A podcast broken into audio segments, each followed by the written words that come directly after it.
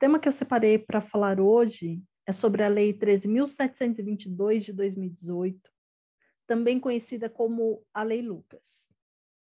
A Lei Lucas, ela tem como principal objetivo garantir a segurança e proteger a vida das crianças e dos adolescentes contra acidentes comuns, que, quando não ofertado um atendimento de primeiros socorros de maneira rápida e adequada, esses acidentes eles podem ser fatais.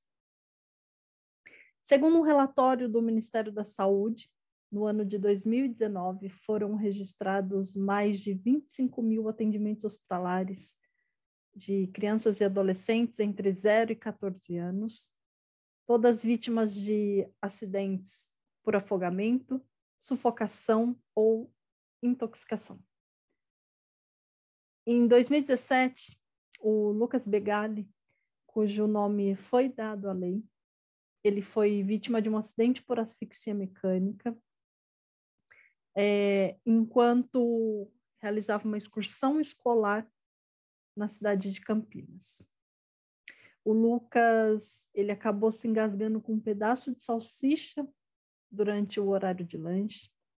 E no momento do acidente, infelizmente, Nenhum dos professores e monitores presentes no local sabiam prestar os, os primeiros atendimentos é, de primeiros socorros, e por não ter recebido esse suporte, o engasgo acabou evoluindo para consecutivas paradas cardiorrespiratórias e, posteriormente, o Lucas foi a óbito. A mãe do Lucas, que também é advogada, a doutora Alessandra Begali, ela percebeu que, assim como ela, outros pais e mães entregam e confiam a segurança de seus filhos a pessoas que não possuem qualquer preparo para realização de manobras básicas de desengasgo e ressuscitação, cujo atendimento salvam muitas vidas. E com isso a, a Alessandra ela deu início a uma luta com a apresentação de um projeto de lei ao município de Campinas. Posteriormente apresentou esse projeto a mais de 500 municípios, até que chegasse a tramitar nas casas legislativas de âmbito federal.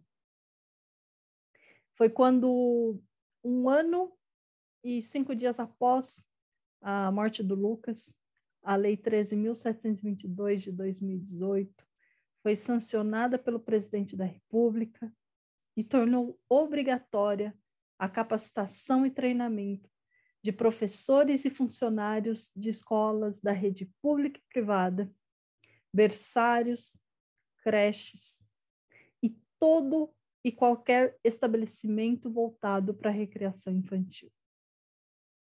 Estes cursos e treinamentos eles devem ser ministrados por profissionais habilitados no suporte de atendimento em situações de urgência e emergência.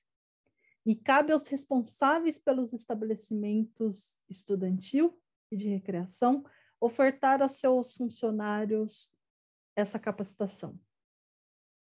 Além disso, a legislação também determina que esses estabelecimentos fixem local visível a certificação que comprova é, o treinamento, e bem como a reciclagem anual, é, e dispor também de kits de primeiros socorros. Aqui no estado de São Paulo, existe também a Lei 13.945 de 2005, que obriga estabelecimentos com circulação diária acima de 1.500 pessoas a disponibilizar o equipamento DEA, que é o desfibrilador externo automático. É importante destacar que o descumprimento da lei Lucas ela pode implicar na aplicação de penalidades pelos órgãos competentes, que vai desde a notificação, multas, até é, uma possível cassação do alvará de funcionamento.